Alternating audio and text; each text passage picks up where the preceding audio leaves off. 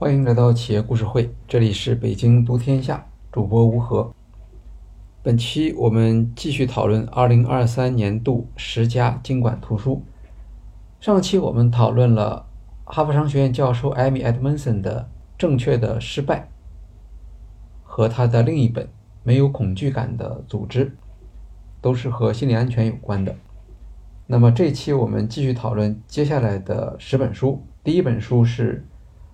帕罗阿尔托硅谷的全球史，出版商是小布朗，时间是二零二三年二月，篇幅是七百二十页，作者叫做 Malcolm Harris，是记者和作家，他在美国出名。是在十一年前。当时他是占领华尔街运动的活跃人物，并且因此受到起诉。起诉的证据是什么呢？证据是他在推特上发表的一系列推文。那个时候，将推特作为证据还是比较少的，所以他算是最早的因为推特。而受到刑事指控的，后来他认罪了，罪名是妨碍治安，判处他六天的社区服务。这个惩罚措施的力度是非常小的，但重要的是把推特作为证据来指控这个事情，可能更加象征意义强一些。那么，既然是占领华尔街运动的活跃人物，也就可以想象他的政治立场。他是一个左派的，是一个马克思主义者。他的前一本作品叫做《千禧世代》，讲的是八零后这一批年轻人他们在生活中所遇到的困扰，跟中国的年轻人其实有很多接近的地方。那么，当然是。首先是站在教育的角度，然后是站在社会的角度来做出批判。那么我们看他这本书，帕拉尔托，他作为硅谷的一部分，或者有人说他是硅谷的心脏啊，因为他是斯坦福大学所在地嘛。那最重要的硅谷的一个特点是技术和知识，这个是以斯坦福大学为代表。呃，类似的这样以小见大的作品还是挺多的。那我们来看一看他这部作品有什么特点。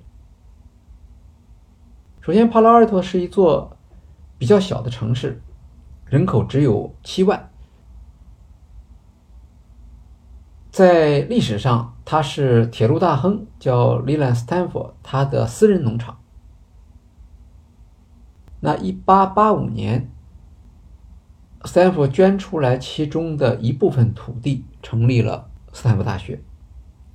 那么今天，当大家谈到帕洛阿尔托的时候，就会把它作为全球资本主义的象征，或者是成功的典范。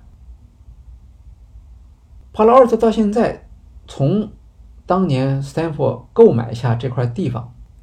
给它起名叫帕罗阿尔托，到现在一共多少年？一共才一百五十年，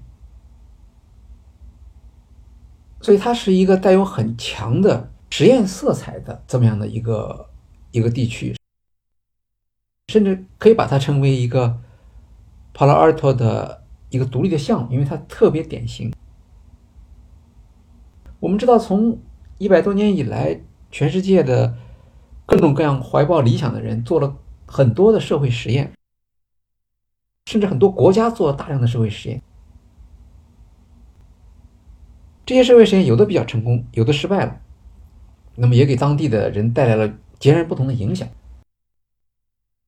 帕拉尔特是比较典型的，至少在资本主义市场上，它是一个非常成功的典型。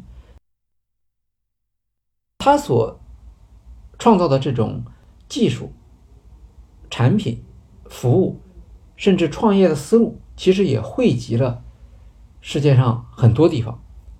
比如说，帕罗阿尔托是一个以大学为中心的这样的一种创新创业的机制的设计。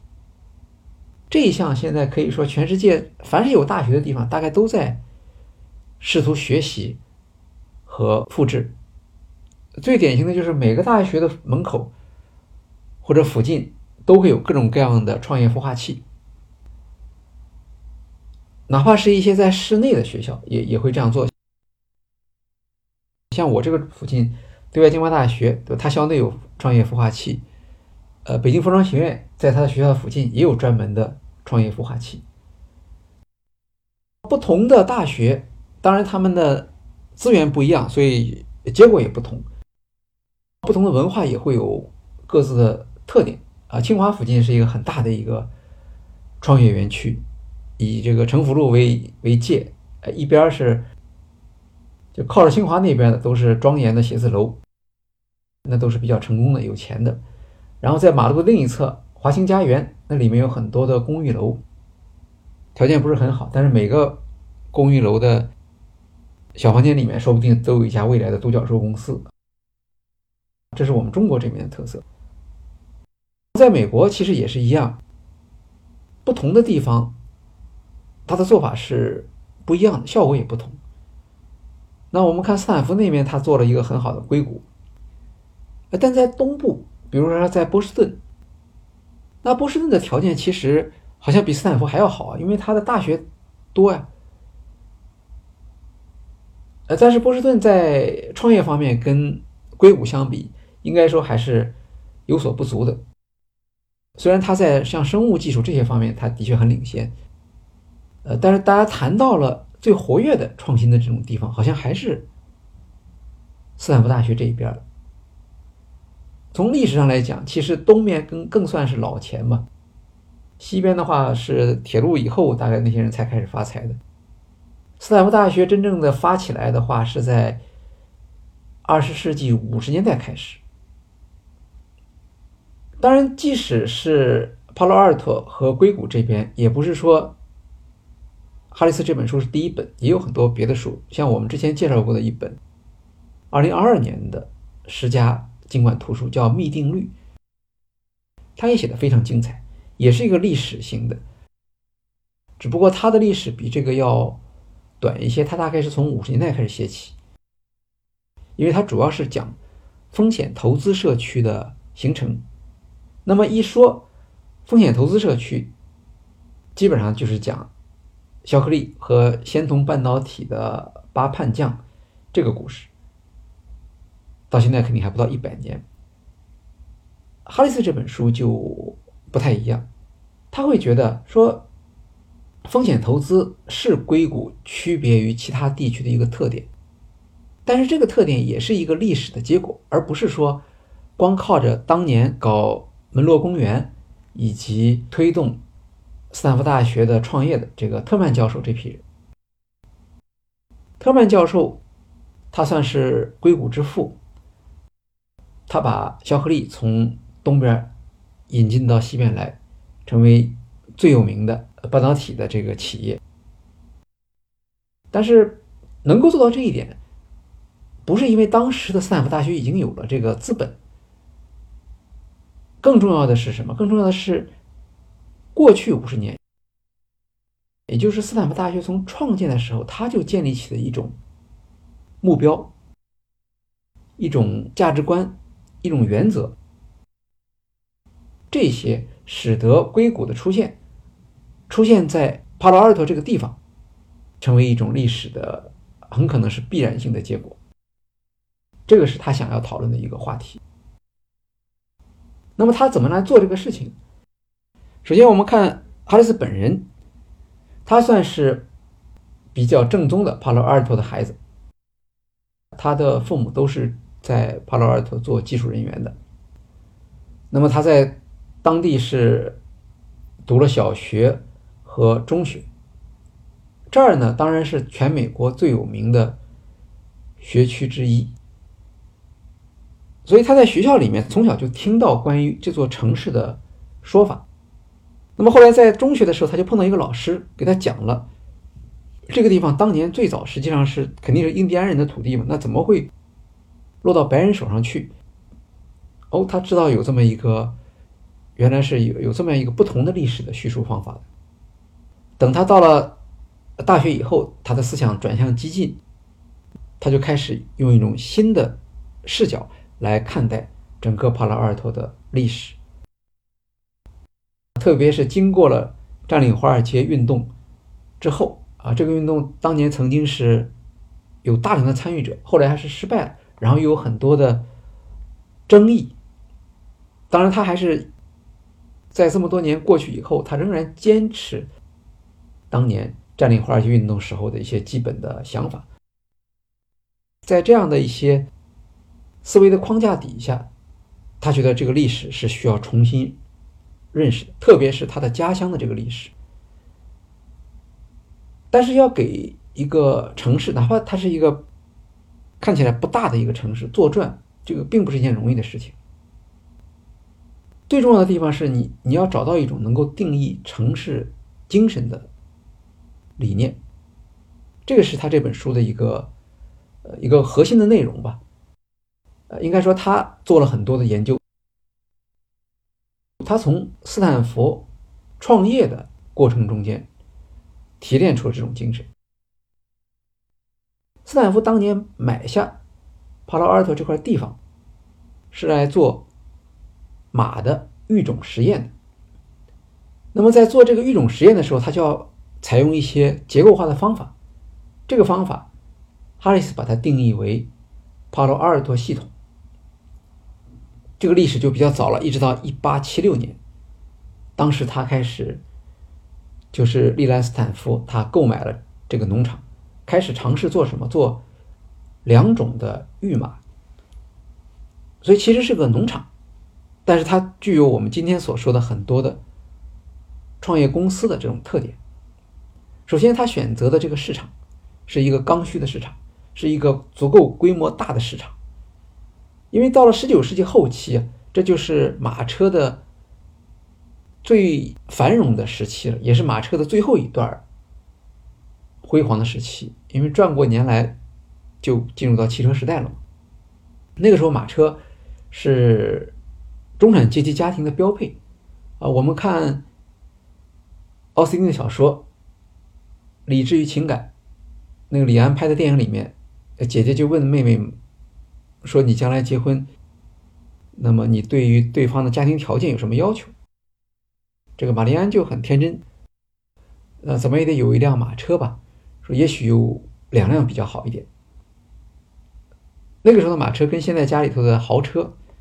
或者好一点的轿车，其实性质是一样的。那个时候，全美有一千三百万匹马，那么这是一个很大的市场，而且首先它是一个必须的市场。那斯坦福当时的做这个农场的时候，他有一个设想，他说：“我采用一种科学培育法，经过我的培育，可以让每匹马的价格提高一百美元。”一千三百万匹马，这就是十三亿美元的增长空间，确实是一个很大的一个一个市场。然后在做这个马的实验的过程中，培养两种马其实是一个生物学的实验和农场管理，但是在这个过程中，他还无意中间推动了电影技术的一个重大的进展。是为了观察马的奔跑姿态。有传言说他们是打赌，就马在奔跑的时候到底是不是四蹄腾空。但是肉眼来看呢，那个时候是没有说服力。你看到他四蹄腾空了，他说他没看到，那么他们就用照相机。他是一个技术人员，就想出一个办法，用十二台照相机连续拍摄。这个摆在一定的间距上，让这个马从照相机前面跑过，同时触发这个快门。这样的拍出来的照片，最后发现确实马是有四蹄腾空的现象。把这些连续拍摄的照片用一个转轮来播放，那就成为电影的一个雏形了。就是我们能看到一个东西真的在屏幕上动起来了。哈里斯在详细的介绍了斯坦福的这个马场经营之后，他说：“你看，首先是一个巨大的市场，然后是无限的投资，因为那个时候斯坦福已经是一个铁路大亨了，是美国最有钱的人之一。然后招募能干的员工，采用科学的方法，强调知识产权。这里面的知识产权就是指马的血统，纯种马，而且只做单一产品。”他说：“你把这些东西加在一起，你听起来觉得是不是耳熟啊？这不就是现在私募投资公司挑选投资对象的一个常用的标准吗？那么，当然这是好的一面啊。我们看到它能够用这种相当于高强度的这种做法来培养或者挑出来血统最好的马。”那在另一方面呢，在训练小马的时候，它采用一种高强度的方法，不断的逼近小马的生理极限。如果你能够坚持下来，那你就成为血缘优化的个体，可以为农场，也就是为投资人和创业者带来财富。那么如果做不到这一点，那这些小马怎么办？就会被淘汰、射杀。所以这是同样的一个一个创业者的另一面。这样的话，我们看到了财富的创造；另一方面，我们也看到了对弱势者的这种摧毁和掠夺。那马是弱势者，除了马之外，当地的原住民，从中国招募来的华工，到后来的东南亚的工人。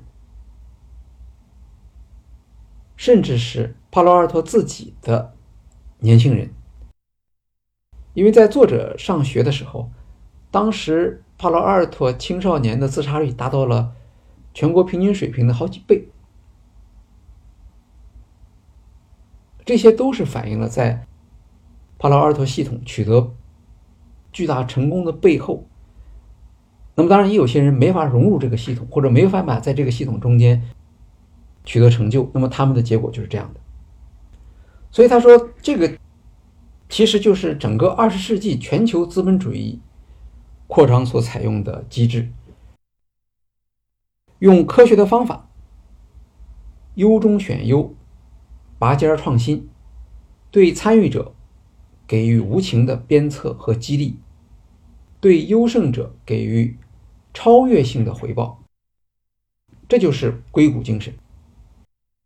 有了这种硅谷精神之后，他就把帕劳尔托这个地方变成了颠覆性创新的高产田，同时又随时似乎能够获得超出想象的收益。这本书分成五个部分，前面两个部分重点是定义帕罗阿尔托系统，这里面提到的人物包括斯坦福大学的创始人斯坦福夫妇，智商测验的发明者。路易斯特曼，还有斯坦福大学的第一届毕业生之一胡佛。除了刚才讲的农场之外，像发明智商，并且在这里研究智商，目的不是为了，或者主要不是为了心理学的这种学术，而是为了寻找拔尖人才，同时。也暗含着淘汰的意思在里头。智商的实验虽然不算特别成功，但是相信挑选天才的这种信念一直流传下来，而且扩散到全世界。那胡佛也是很了不起，他是一个孤儿，成为总统，这是帕劳阿尔托系统的一个在另一个领域中间的神话，也是。整个帕罗阿尔托城市精神的象征。它里面还提到了，对于中国读者可能很有兴趣的，胡佛当年在中国打工，然后顺便就夺取了洋务运动里面最赚钱的一个项目——开平矿务局整个产权这样的一个故事。这个故事我们会在十家经管图书结束之后。专门做一期节目，现在我们已经有了比较丰富的资料。那这是前两个部分，后面三个部分呢，就谈到了我们比较熟悉的硅谷了。因为冷战以后，这个地方能够在技术上实现跳跃性发展，一个重要原因跟首先跟二战有关，因为二战在环太平洋这个地方建立了很多军事基地和军事性的这种研究机构。二战结束了，NASA 又开始起来了，在这个地方又有了有一些新的这个投资，所以他们就留下来了。再加上后来特曼教授，就是他是路易斯特曼教授的儿子，他开始来做这个硅谷创业这个项目，特别是和国防部的这些投资啊、订单呐有关的，不管是芯片也好，还是互联网也好。这些实际上都是，呃，美国军事工业的早期的用户。那么我们看像这本书，它的整体的态度和我们介绍过的其他的和硅谷有关的书啊，像《幂定律》啊，像《PayPal 创始人》呢，这些都不一样，对吧？有的书是讲的是《幂定律》，讲的是风险投资，它是怎么样能够来帮助硅谷获得它的竞争优势的，对吧？它其中还比较了硅谷和中国，你看中国也很有钱。那么，将来硅谷怎么办？啊，他回答这个问题。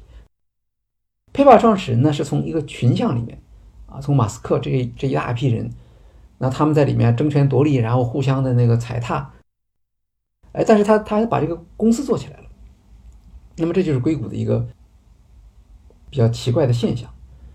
哈里斯这本书，它主要不是总结创新和创业，而更多的是从一种批判的角度。帮助大家来看待这些历史的过程和历史的事实，偏重于它的黑暗面，偏重于它的技术和权力的滥用。那这本书在在美国影响还是比较大的，虽然它的销售量不算特别高，因为它这是一本就是马克思主义视角的书嘛，呃，大家很多人读起来会觉得不舒服。哎，也看到了很多本地人的一些评论啊，有些年轻人说，呃，他们在本地生长，但是他们没想到还可以从这个角度，比如说从白人欺负印第安人这个角度来看待帕罗阿尔托的这个历史，以及像斯坦福大学创建过程中间居然有那么多惊心动魄的黑幕，连斯坦福的夫人，这个大学的创办者的。是一对夫妇，斯坦福先去世了，他的夫人后来居然被谋杀了。谋杀人是谁呢？斯坦福大学的首任校长有很大的嫌疑。而这种历史的这个这个故事，并不是哈里斯第一个报道的，但是哈里斯把它和帕劳阿尔特系统联系在一起，这些历史就变得可以解释了，也更加的。生动。另外，在二十世纪初期，这里还曾经是共产党活跃的地方。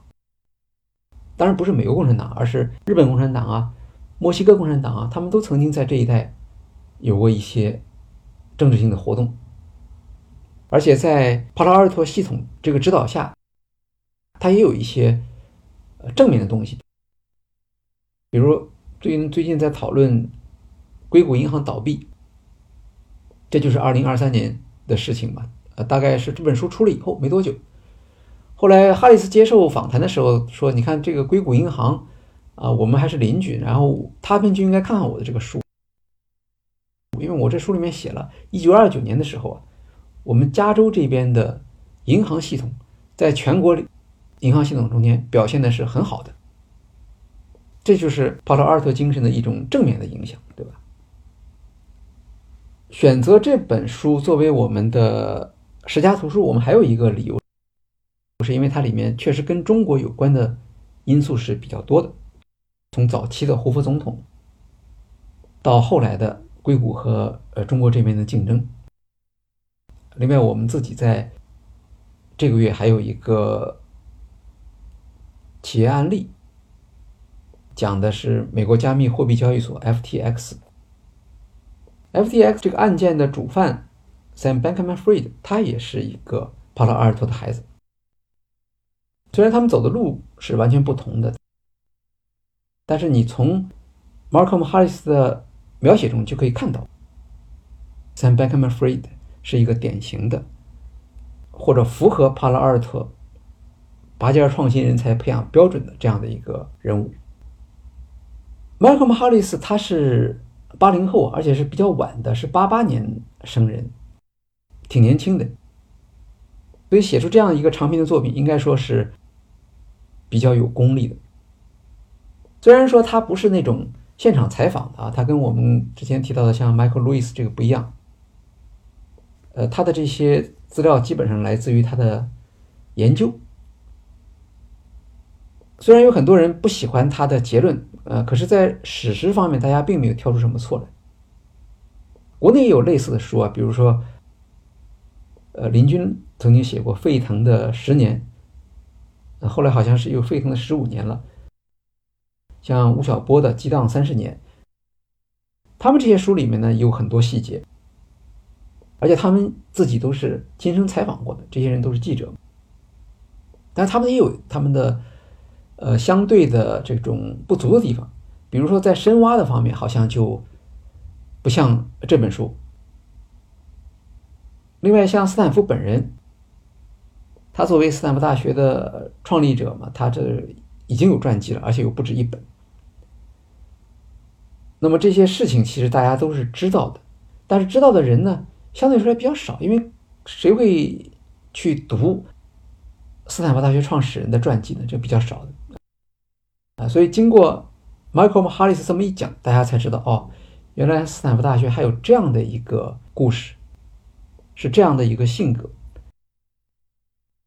一个组织，甚至包括一个地区吧，它的城市精神的形成，其实跟它成立的时候是有关系的。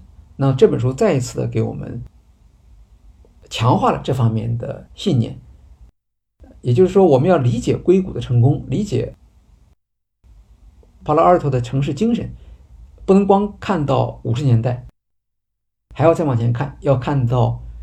十九世纪的后期，国内的类似的地方也有啊。我们想，比如说中关村啊，我们是不是可以写一个类似于像帕劳尔特这样的一个历史记录？然后他在写的时候，他也比较注重这些材料的前后呼应。比如说，他先说斯坦福为什么要搬到帕劳尔特去住？他当年赚钱是因为他建造太平洋铁路的西段，那么后来他当了加州的州长，可是因为他做这些事情啊，他就得罪了很多的工人，所以他的财富来自于铁路，他的抱负也来自于铁路，这中间就出现了那种两极分化嘛，对吧？有的人极少数人就发了大财，大部分人生活还是在困苦之中，跟今天美国的情况差不多，所以这条铁路在。帕拉尔特也很重要。到了 Malcolm Harris 这个年代，他的同学用这条铁路来自杀。所以你看，一个事物在一百五十年的历史上，它就反复的提示我们帕拉尔特这个故事的循环。这是帕拉尔特这本书。第二本书我们介绍的是叫《逃离模型世界》。呃，这个意思是说，副标题是说数学模型为什么会给我们带来影像歧途？如何去解决这个问题？出版公司是 Basic，出版时间是二零二二年十二月份，两百五十六页。作者叫做 Erica Thompson，一位女性，她是在伦敦经济学院数据科学研究所。担任高级政策研究员，本人是统计学的背景。他的研究兴趣包括疫情传播、人道主义危机和气候变化中的模型缺陷。那像这样一本书，如果是在普通的年份里出版，应该不会引起大家的注意。但是在疫情期间，我们都注意到模型在疫情防控中发挥的。这个重要作用，特别是在二零二零年的二月份或者三月份这个时间，大家如果回忆一下的话，当时我们会看到各种各样的模型跑出来，有公共卫生专家的，有统计学家的，还有物理学家的。哎，他们都觉得这个这个模型是说明问题的，那么，并且把模型作为依据，要求政府赶快采取行动。只不过这些模型相互之间有的时候是不一致的，是吧？甚至是完全对立和冲突的。那平时我们可能觉得数学模型当然很重要，在但是它是在专业领域中间重要。现在不一样了，现在这个这个模型对我们个人的生活就有很大的影响。对吧？比如说封城，是早两天封城还是晚两天封城？是一个非常的严格的封城，还是说是有限度的封锁？那么这个在不同的模型中间，它其实是有不同的结论的。那我们这位作者叫 Erica Thompson，他本来就在研究这个问题。就像伦敦经济学院，它有很多的研究小组。啊，大部分研究小组是在研究一个有效的数学模型，但是也有像 Eric Thompson 这样的人，他在研究模型的局限性，因为这是一个平衡的角度。然后他在新冠疫情之前就开始写这本书了。我看到 YouTube 上面他讨论模型缺陷的视频，最早我看到是二零一八年。就是二零一八年，他已经可以开始有论文了，至少是可以讲了。那么当时他用的素材主要是经济模型、金融模型，还有气候模型。那个时候他说，他说他学生的时候，他做研究生的时候，他研究的是什么？是北大西洋风暴预测模型。那这个至少对于航运来说是很重要的。我们看汤姆汉克斯演的那个电影，他自己投资的就是驱逐舰护航。商船的船队到从美国到英国嘛，那么他们就遇到了这个风暴。北大西洋风暴是一个长期的问题，然后有大量的气象学家，他们推出了各种各样的模型。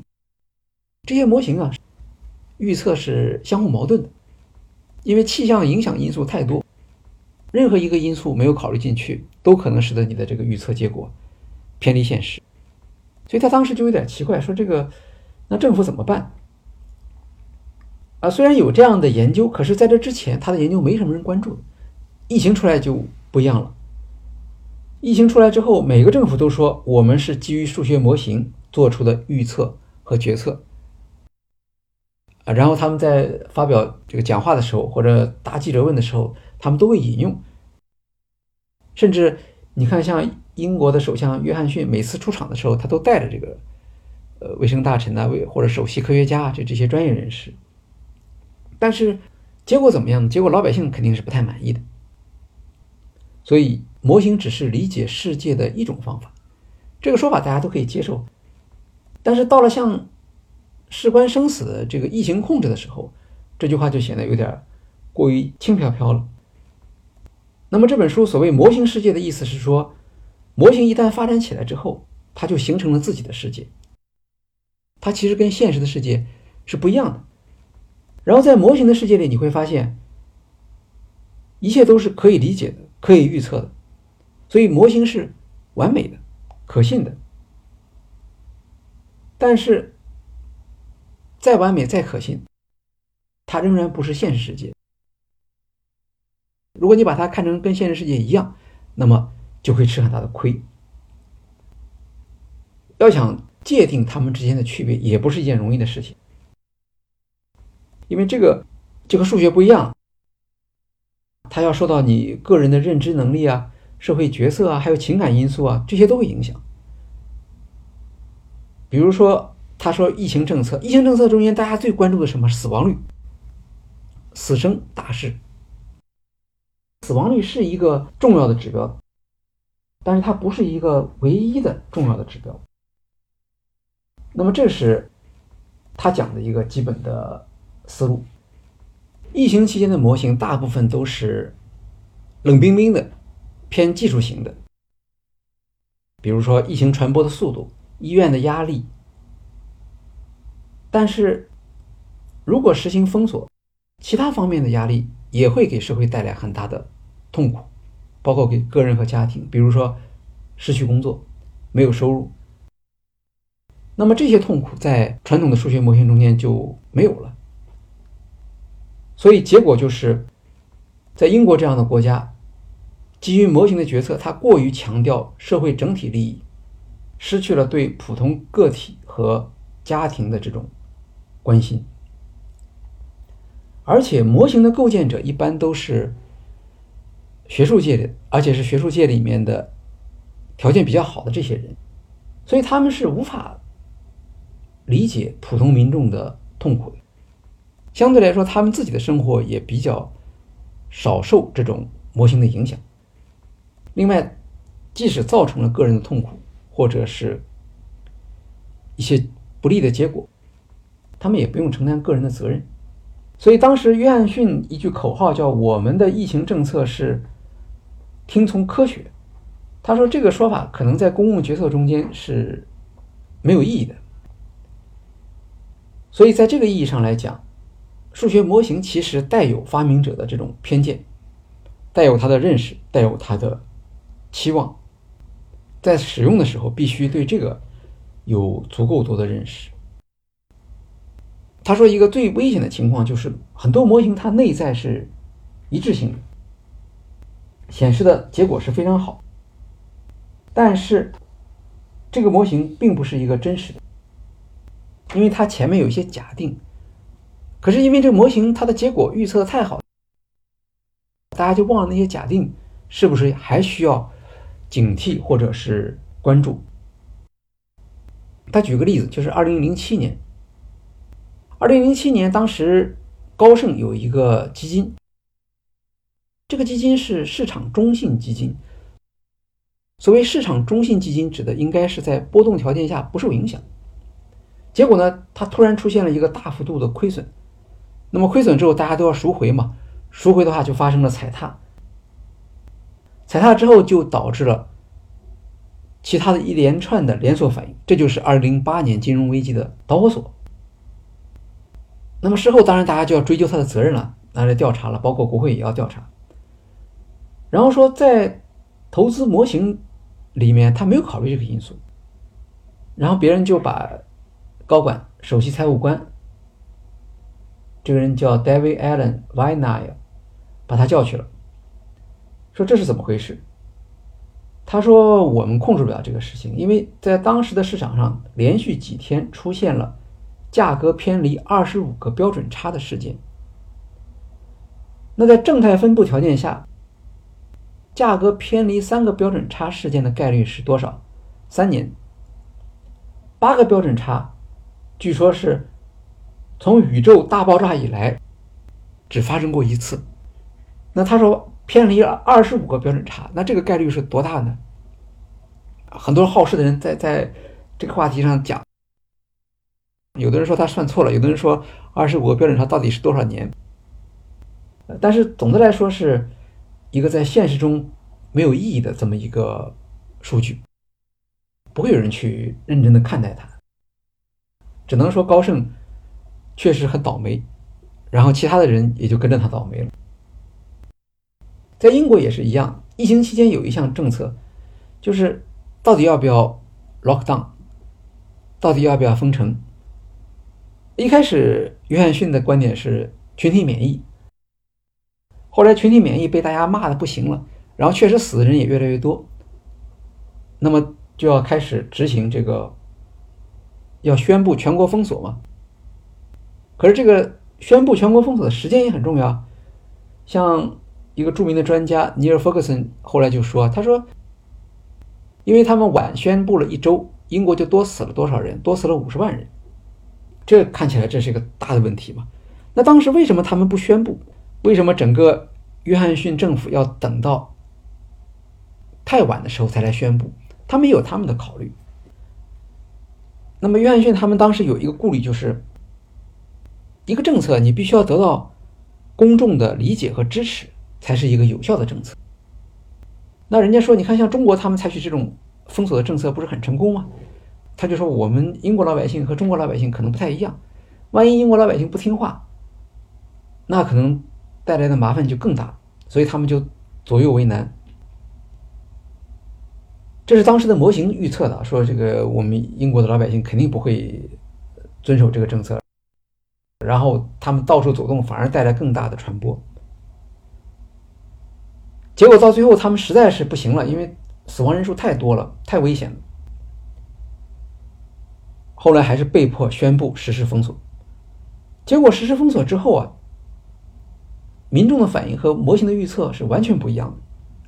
可以说，英国的民众是非常认真的遵守了封锁的规定，而且他们愿意配合的期限，也就是他们能够忍受的时间，也大大超过了模型的预测。这个当然对于未来的政策的就会有很大的影响。那么下一次再有这种情况下怎么办？当然，那个时候民众的心态可能又跟现在不一样了，不能直接的套用这个结果。但是至少可以说明，原始的假定是错误，导致了这个模型的预测能力。那么在这个过程中间，其实这些专家、这些政治家们，他们反而对这个模型深信不疑了。这个表现是什么呢？表现就是你看，真正的实行封锁了之后，民众都是老老实实的，违反规定的都是这些高官。第一个带头违反的就是首相约翰逊。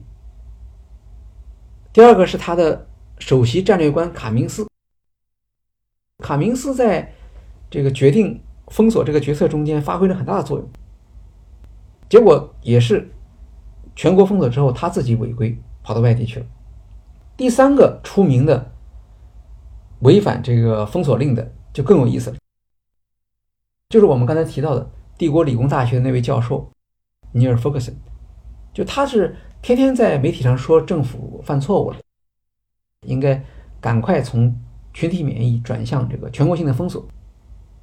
结果全国性封锁之后，他反而两次违反封锁令。后来因为这个事儿被人揭发出来了嘛，他就没办法，就辞去了他在政府里面这个什么紧急医疗事务什么委员会里面的这个职务。当时很多媒体还说了。大家对这个尼尔·福克森教授太失望了。他自己告诉我们哪儿都不能去，结果他自己却带头违反这个，到底怎么回事？当然，也有的人是对他的这个行为表示谅解，因为他是为了感情问题，也就是说，他两次违反这个禁令是为了跟一位女士去约会。那么的有人说，你看这个一个大科学家。是吧？他冒着身败名裂的危险，呃，证明了他是一个对生活态度很严肃啊，对感情很认真的这么一个一个男士。这样的人其实是少见的。但是回过头来想，就他们为什么要这么做，是吧？他们是真的是因为这些人是坏人吗？所以他们欺骗老百姓吗？做的意思说不是这样的，是因为他们在讨论这个模型的过程中间，深深的陷进去了。他们相信。根据模型的预测，即使英国发布了禁令，所有的人都会把禁令当做耳旁风的，所以他们自己就这么做了。这就是模型的一个结果。所以这样的话，他说：“你看这个模型，其实从事后来看，模型是没有问题的，但是模型的假设是有问题的，所以他的结论就是错误的。这个就是模型里面给我们带来的一个最大的危险，因为你很难判断哪些假设。”是错误，也不知道它什么时候、什么条件下它是错误的。大致来说，这是一本比较呃枯燥的、偏技术类的一个作品，但是在经过了疫情的冲击的这个社会里面，这确实是一个引发大家关注的这么一个话题。这是第二本书。好，那么我们再看看第三本书。第三本书是叫做。呃，收购深发展，收购深发展呢？它是其实这本书是我们之前介绍过的，英文书名叫做《Money Machine》啊，就是货币机器或者金钱机器。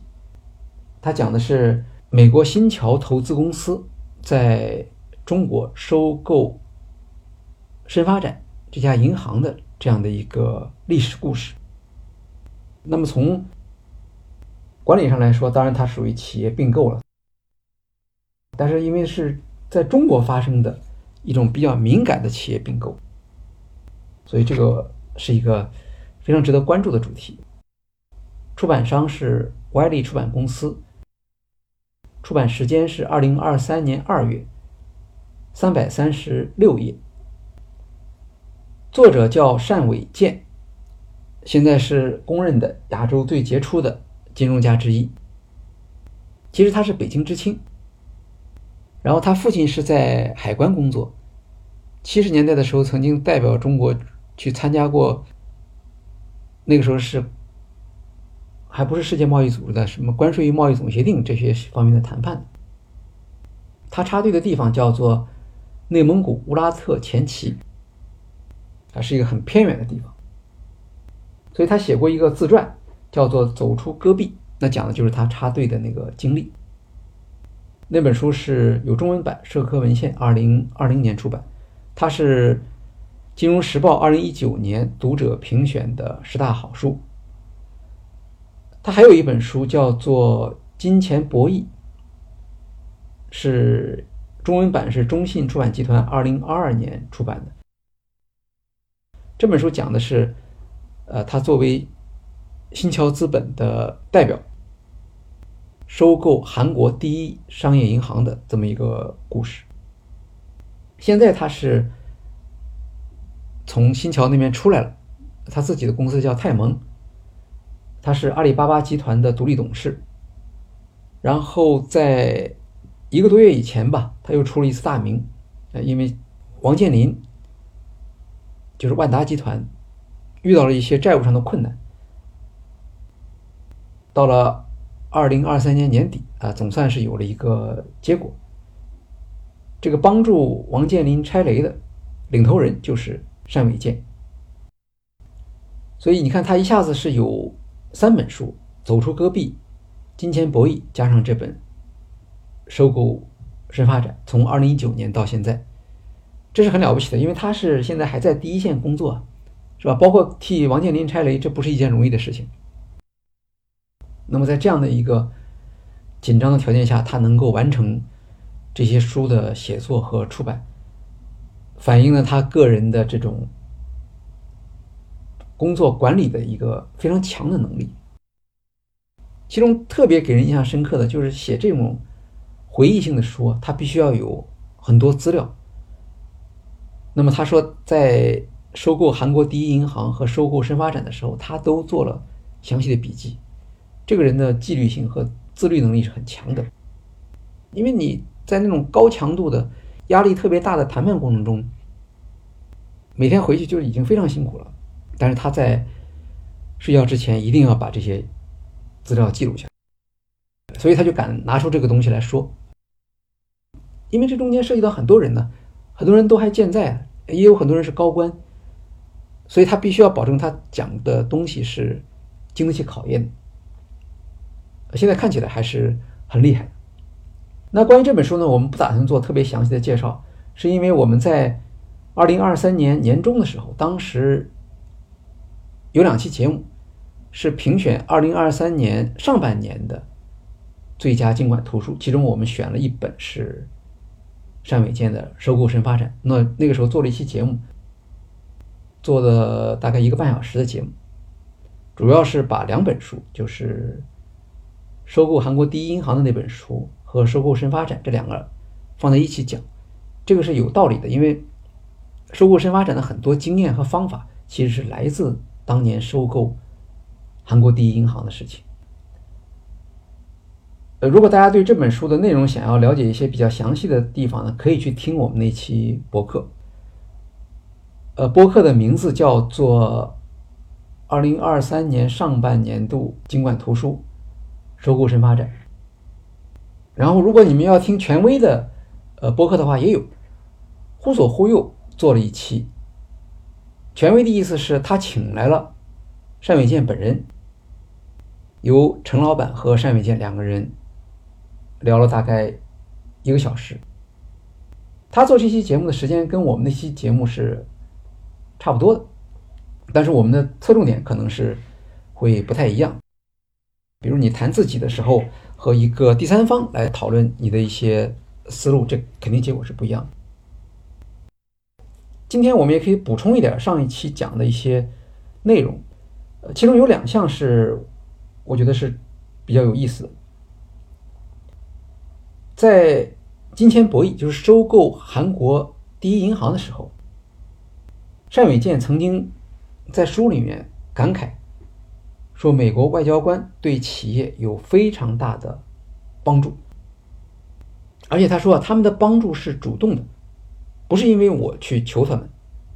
比如说，他说在他们在收购谈判的时候，那个时候两次韩国总统金大中和克林顿要见面，那么见面之前，美国大使馆会主动的来找单伟建，说你看两国总统要见面了，能不能把你们的事儿放在。他们见面中间的讨论项目里啊，你们需要我们做什么事情？而且希望让收购成功作为会面的礼物。这个事情让单伟建当时是非常的感动。呃，他你想他是一个，他那个时候岁数也不大，代表新桥资本，他当时是跑到韩国去。韩国是一个民族主义非常强的这样一个国家，去收购。那中间的压力是非常大的，而且他的收购团队很小，因为新桥属于那种，呃，私募股权机构嘛，没有多少人呢，主要是靠那些顾问。然后他想，他一个中国人在韩国，那个时候工作可以说是非常困难，所以美国大使馆当时提出来的这种帮助，就算是没有实际的结果，也让他念念不忘，一直。记到他写书的时候，这那个时候是两千年的时候的事情嘛。然后他在中文版里面特别解释，他说这部分感想我在英文版里头没有写，就是特别是为中国读者传播的这样一个思想。在十九世纪的时候啊，其实那个时候洋务运动的思想家，像郑观音、像王涛，他们就提出来商战。那时候他就知道中国要跟。外国的企业来进行竞争，那商战怎么做？商战必须是官商一体，就是政府和企业必须站在一起。所以后来就出现了洋务运动的官督商办啊，好像意思是说，这个商人不用害怕啊，政府站在你们的背后啊。但实际是一做起来的话，跟这个设想其实完全不同了。这已经过去了一百多年了。单伟建作为一个中国人，他从小成长的环境中，他并不知道在海外政府应该怎么样去帮助自己的企业。除了这个大使馆之外，还有没有别的政府机构帮助他的例子呢？它里面也有一个，这是到了收购新发展的时候了。那新桥资本要收购新发展，这个必须经过中国人民银行的批准，这是合理的。可是人民银行他当然知道。有这么一个公司叫做新桥资本，但是他还是为了保险，他就说你得给我出一个证明，出一个什么证明呢？就是你在美国是怎么样来接受监管的，其实就相当于让美国政府给他出一个证明。那么新桥公司在美国，它的性质它不是银行，一个股权投资公司，是不归。美联储来监管的，所以他们说，那怎么让这个美国的监管机构给我们出证明呢？但是新桥资本有一个优点，就是他之前不是收购了韩国第一银行吗？美联储是知道这家公司的，这样他们就去找美联储，通过关系就说服美联储给他们出了一个证明。出了个什么样的证明呢？叫做说明信函。说明信函第一句是说，美联储是美国市场的这个银行的监管机构，但是新桥它不是银行，所以它不是本机构的监管对象。就是根据美国法律，即使新桥资本收购了深发展，我们也不会把它作为我们的监管对象，我们也不会把它作为我们的监管对象。那么你可以看这个话，好像像车轱辘话，说来说去是我们没有任何责任，也没有说什么好话，好像。但是那个时候，单伟建拿到这封信函的话是如何质保，因为他觉得有了这个证明什么？第一，证明我们这家公司美联储是知道的，对吧？他虽然不监管我们，但他没有说他不认识我们。第二，他没有反对，至少没有说什么坏话。有这个就够了，这个判断是正确的。就人民银行其实当时需要的就是这样一个东西。就事后如果万一新桥资本收购深发展失败了，那么要肯定是要回过头来追究责任的。那人民银行就可以说：“你看，这个是美国政府给我们的这个材料。”所以这个你看是他，他就讲这个政府应该怎么样去帮助这个企业。除此之外，还有一些故事是我们上一次没讲的。比如说，单伟建是一个学者，呃，学者的意思是说他在沃顿商学院任教，那么当然是做教学也做研究。所以他在做企业管理的时候，在并购的时候，他也做利用研究方面的一些优势。比如他当时啊面临一个问题：收购了深发展之后，怎么样来判断深发展的这些？管理人员到底谁是好汉，谁是应该提拔的对象？那这个不是一件容易的事情。虽然他是中国人，没有语言问题，但是他也不知道申发展里面这些干部到底谁做的好。但这个时候他就想到了一个一篇论文，就是前任的我们的人民银行的行长易纲，他曾经写过一篇论文。这篇论文里面他是讨论。说不同地区的文化和贷款质量之间的关系。这篇论文单伟建他还记得，可能是他审稿的。比如他说，一刚说说广东地区信贷质量不好，哎，他这句话他记住了，记住了他就财报上就去看，结果发现深发展有一个跟易纲的预测不一样的地方。说深发展广州分行的信贷质量非常好，那对于学者来说，理论预测的这个结果和现实发生差异，这是一个非常令人兴奋的地方。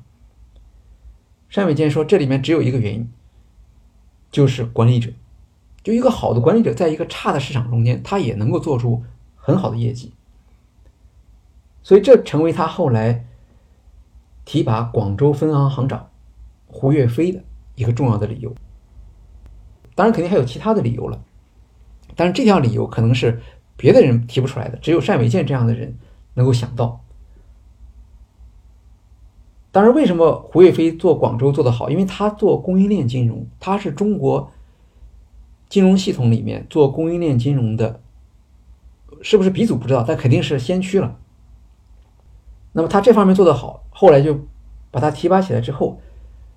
深发展就变成了供应链金融方面的一个有战略优势的这样一个银行。后来胡飞业本人也当了行长。当他当行长的时候，那个时候已经是平安银行了。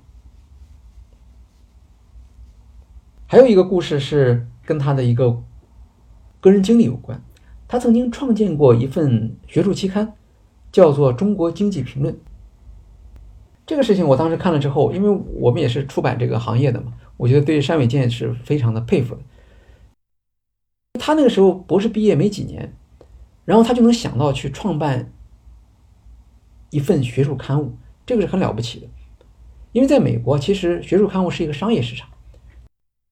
你去找这种商业机构啊 s v l 也好，他找的是 JCI，那么这些商业机构是专门出学术刊物的，他们就像是投资项目一样。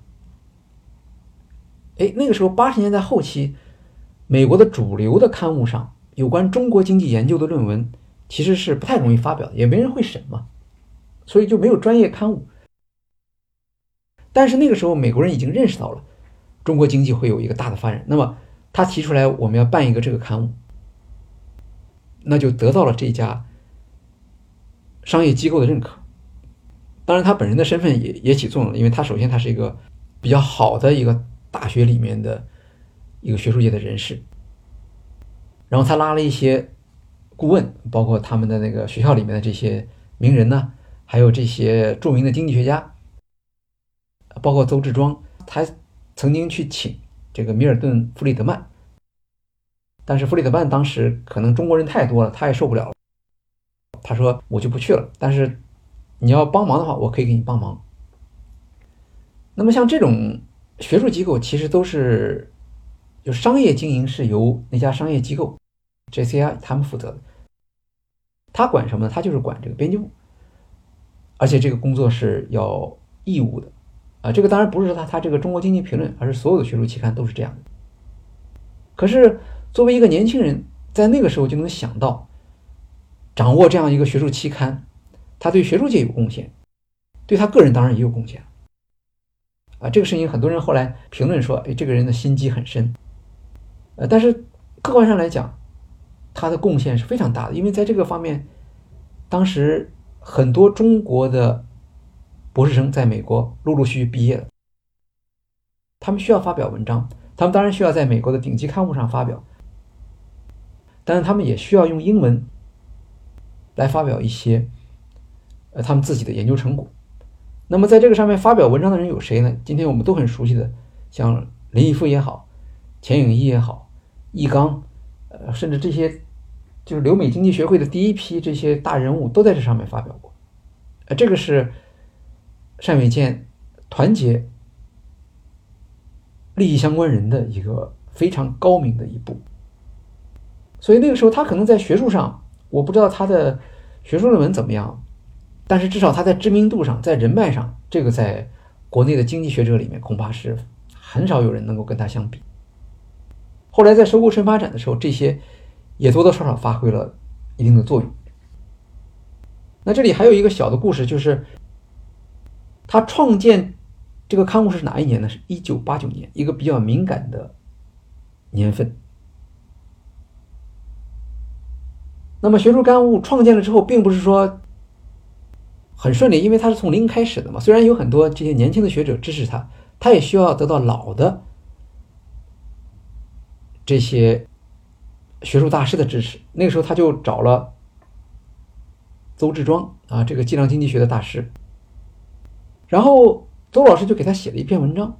收到以后啊，他当时发现这下子麻烦了，因为他写的是一篇呃类似于回忆录这样的一个文章，主要是讲。中国的经济改革政策，他是如何参与的？比如他多次回国跟中国政府领导人谈话，呃，然后了解他们的经济政策的设想以及他的一些建议。那么这个一般来说不属于他所说的研究性论文。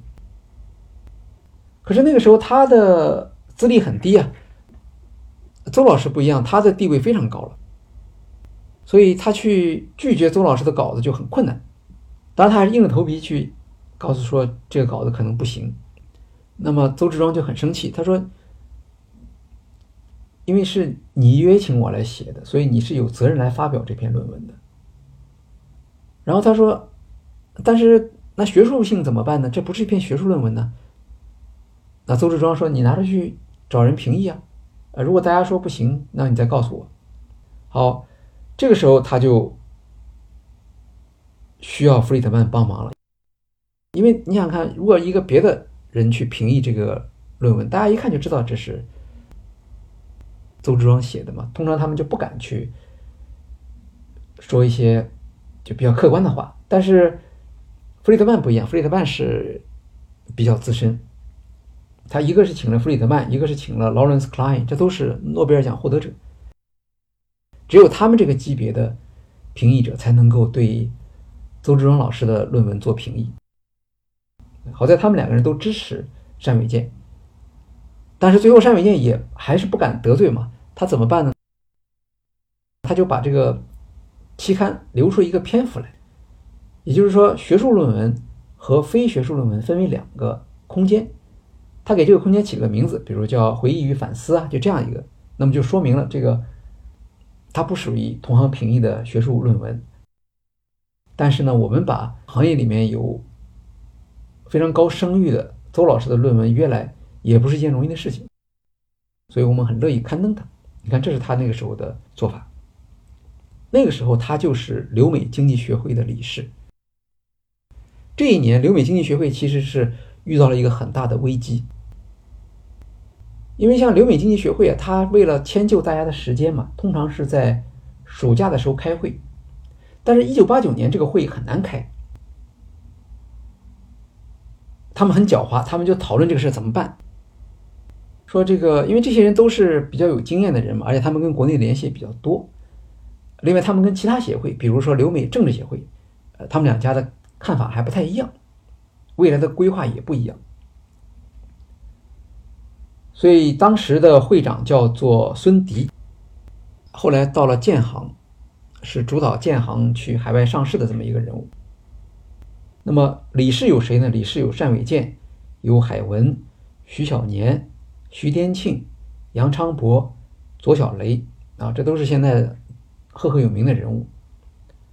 那他们说我们再观察观察吧。本来这个会应该是七月份开的，他们说我们先等等，推迟。无限期的推迟，会长孙迪就去参加同年八月份举行的留美政治学会的这个会议。他到现场一看，大家可以想象，那那那群情激愤，简直不得了，所有人都在说各种各样的话，几乎所有的话都是过头话。然后他看了之后，就确定了他们的决定是正确的，绝对不能开会，然后就等。那么这个时候，你想想看。按照规定，留美经济学会每年都应该开会，对吧？每年都应该换一个会长。那你这个时候不做，其实压力也是很大的。好在他们这批人，就包括单伟建在内的这批人，都下了决心，坚决不开会，一直拖拖拖拖到了寒假，到了圣诞节的时候，他们才开会。但那个时候，中美之间的这种紧张气氛已经大大缓和了。所以开会的环境就不一样，也就没有必要像暑假的时候那么样的去激烈的去表态了。啊，这个事情是一个花絮，但是其实我们可以看到，就是当年那批早期的这一批留美的经济学者啊，他们所面临的这种比较复杂的情况，以及他们在这种情况中间怎么样能够保护自己。啊，这是收购深发展。第四本书叫做《太空商业竞争》，呃，英文书名很有意思，英文书名叫做《When Heavens Went on Sale》，那就是说，过去是我们是讲土地可以出售，现在呢，天空也可以出售。所以他讲的这个基本的意思就是，一些创业企业怎么样去在太空经济中寻找机会。出版商是 HarperCollins，出版时间是二零二三年五月，五百二十八页，也是一本挺长的书。这个作者是谁呢？这个作者是大家比较熟悉的，叫做 Ashley Vance。他以前写过一本书《硅谷钢铁侠》，是中信出版社二零一六年出的。很多人认为他比去年刚出版的那本沃尔特·伊萨克森的书写得好。大家都是记者，但是他这本书呢写的比较，就是情感上比较有一致性。看了之后你会对马斯克有一个好感。虽然当时马斯克很生气啊，说出了书之后他说他要起诉这个 Vance，但是后来这本书特别成功啊，而且这个大家看了书之后对马斯克印象都很好，所以马斯克就把这事儿就算了。呃，也就是说，你看马斯克他是一个一个伟大的企业家。但是他不是一个成功的这个传播者，他并不了解就是怎么样写他才更好。他亲自挑选的这个沃尔特·伊萨克森写出来的东西，其实他未必很满意，而且大家很多人也不太满意。喜欢他的人觉得我们想看他的英雄事迹，结果你讲了一大堆他的黑幕。不喜欢他的人觉得伊萨克森没有对马斯克进行一个充分的批判。所以，Vance 是一个，呃，应该说是在美国这个商业调查领域中间是一个非常杰出的记者。那这本书讲的是什么？讲的就是太空经济。呃，太空经济的时代的到来。过去我们是讲争夺太空，但那是都是什么？都是国家的野心。那是叫做政治家的时代，太空竞赛。然后大国重器是吧？这些都是。但现在不一样了，现在太空已经进入到了资本家时代了。现在这个太空竞争的主角不再是过去的那种政治家、主席、总统，而是硅谷的创业者。那他有一个很好的一个数据给大家看，他说从上世纪六十年代一直到二零二零年，这么多年。人类一共向太空发射了两千五百颗卫星。那么，光是从二零二零年到二零二二年，就发射了相同数量的卫星。那为什么能够突然之间发射那么多卫星？主要是因为成本降低了。据说未来十年会有十万颗卫星进入轨道。这个太空经济的规模也在不断的增加，现在已经是五千亿美元了。到二零三零年就可以达到一万亿美元。那么在形成这个市场规模的同时，它也会形成一个新的产业链。比如说，过去像卫星发射，它是一个国家的事务，是吧？所有的资源都控制在国家手中。那现在不一样，现在你看，越来越多的私人企业，它掌握了更多的资源，而国家变成要购买他们的资源。比如 NASA 前两天那个登月的计划。把那些名人的骨灰啊什么送到月亮上去，这个当然是失败了。但是这个这个计划是谁在做呢？是私人公司在做，呃，NASA 在里面资助。所以以后呢，可能会除了那些军事类的，其他的东西可能都交给私人来做。那我们看进入到这个行业里的企业，现在数量也是越来越多了。火箭在降价，发射费用降低了。卫星也降价了。过去你发射一颗，呃，一颗卫星的生产过程是非常复杂的，现在不一样，很多企业都可以定制了。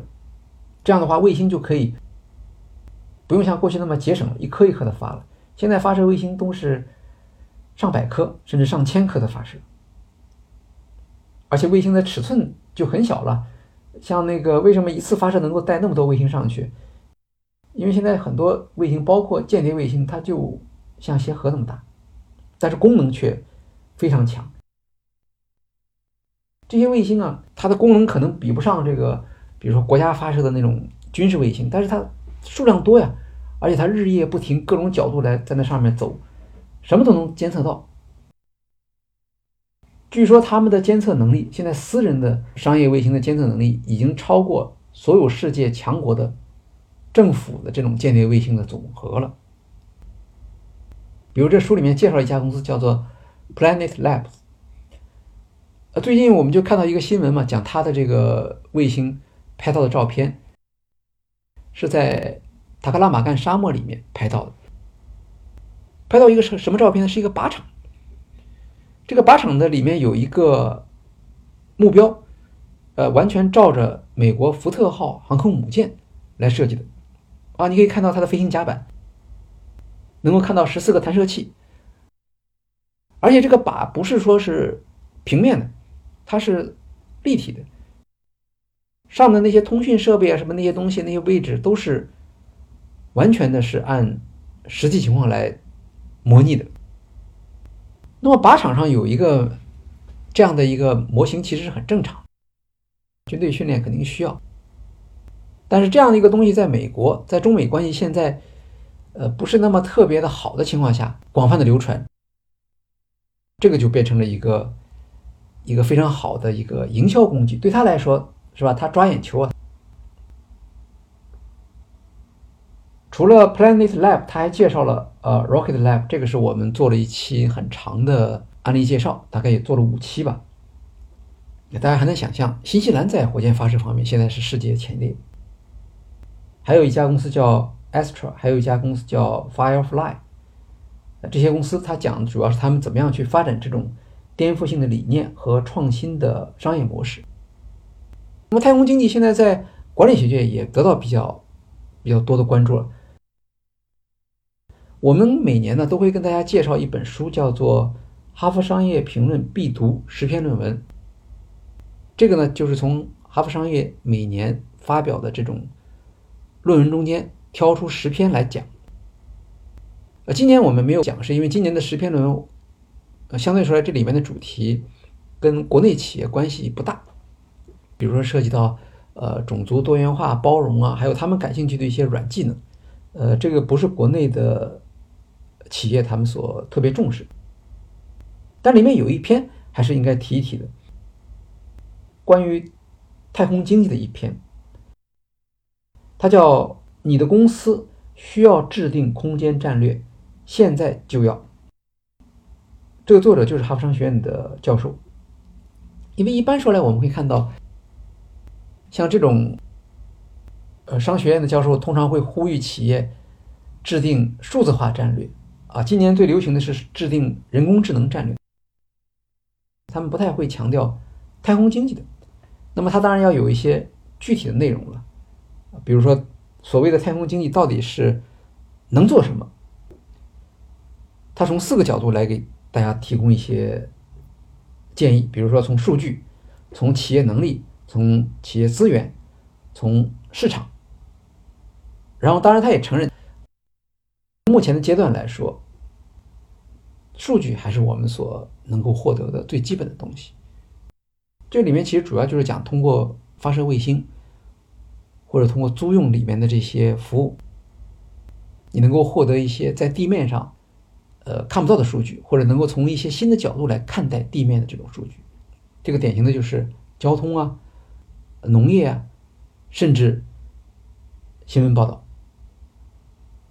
很多企业在这个方面可能还不够重视。但是通过发展这方面的战略，那你能够获得一个差异化的优势。这一期我们就介绍四本书，再回顾一下：第一本是《帕罗阿尔托》，第二本是《逃离模型世界》，第三本是《收购物深发展》，第四本是《太空商业竞争》。那么下一期我们会继续讨论剩下来的几本经管图书。今天的内容就到这里了。谢谢大家。